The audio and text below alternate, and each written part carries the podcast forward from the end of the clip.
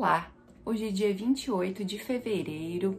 Se você está nos acompanhando e tem gostado dos nossos conteúdos, compartilhe com uma amiga ou um amigo para ele também desfrutar do que você está desfrutando. O artigo para hoje tem o título de Como no Céu. A leitura é Efésios, capítulo 1, verso 9 ao verso 11. E o plano é este no devido tempo, ele reunirá, sob a autoridade de Cristo, tudo o que existe nos céus e na terra. Efésios, capítulo 1, verso 10. Na oração do Pai Nosso, Jesus ensinou aos seus seguidores que eles deveriam orar pela vinda do reino de Deus e pela realização de sua vontade na terra como no céu. Mateus 6:10. Os evangelhos estão repletos de histórias de céu e terra se unindo em Jesus e em sua volta. Desde o início, o céu e a terra convergem na concepção divina de Cristo. Lucas capítulo 1, verso 35. Eles se sobrepuseram quando os anjos apareceram a Maria e José para explicar a sua inexplicável gravidez. Mateus, capítulo 1, do verso 18 ao 25 e Lucas, capítulo 1, 26 ao 35. Aconteceu quando Jesus enviou anjos do céu para anunciar o nascimento de Jesus. Capítulo 2, do verso 8 ao 15. Céu e terra continuaram-se a unir no batismo de Jesus, quando se ouviu uma voz do céu: Você é meu filho amado. Marcos, capítulo 1, verso 11. O mundo de Deus e o nosso se cruzou toda vez que Jesus perdoou pecados e curou doenças. Capítulo 2, versículo 1 ao 12. Isso ocorreu quando a água se transformou em vinho. João, capítulo 2, do verso 1 ao 11. A graça substituiu a condenação. Capítulo 8 de João, do 1 ao 11.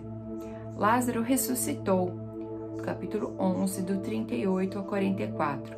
Mares agitados se aquietaram. Marcos, capítulo 4, 35 ao 41.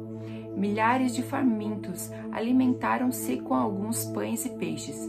Capítulo 6, do 30 ao 44. E pescadores frustrados fizeram por duas vezes sua maior pesca. Lucas, capítulo 5, do verso 1 ao 7. E João, capítulo 21, do 1 ao 6. Algo radicalmente novo aconteceu na vinda de Jesus e por meio dela.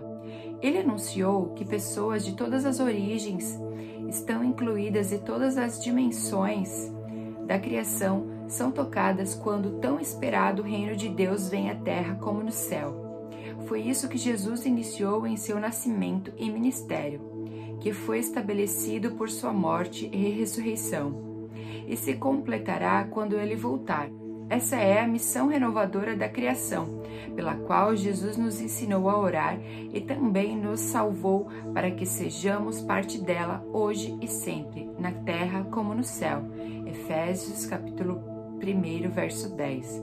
O propósito de Deus é reunir sob a autoridade de Cristo tudo que existe nos céus e na terra. Em 1 João, a palavra diz: que o Verbo se fez carne? Será que nós conseguimos compreender que o próprio Deus habitou entre nós? E o próprio Deus se sacrificou para nos dar vida. A própria luz veio e habitou entre nós e nos deu vida e vida eterna. E através disso, nós podemos ter a realidade do céu aqui na terra. Como hoje nós, filhos do Deus Altíssimo, nós que estamos buscando isso diariamente, buscando a palavra de Deus, estudando, tendo essa devoção a Deus, essa devoção a, a Cristo, nós precisamos estar nessa é, comunhão com o Pai, né, no nosso dia a dia. Isso é a primeira coisa, amar a Deus sobre todas as coisas, mas amar ao próximo como a mim mesma. Então, é, amar o órfão, amar a viúva, né, ao meu irmão que está precisando de algo, a alguém que às vezes está precisando de uma palavra e às vezes as coisas que estão acontecendo na, ao nosso redor nós nem nos damos conta. É o céu também se movimentando. né? Nós não conseguimos ter uma visão do mundo espiritual acontecendo à nossa volta, mas sim, ele existe e ele é real. Então, se nós ainda não temos total compreensão disso tudo que acontece à nossa volta, primeiro nós temos que pedir isso para Deus em oração, né? Mas em pequenas atitudes e mudanças no nosso dia a dia, nós podemos mudar essa realidade, certo?